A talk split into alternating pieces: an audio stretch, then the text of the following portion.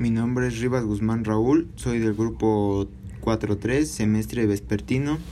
Eh, el tema es eh, hardware y software.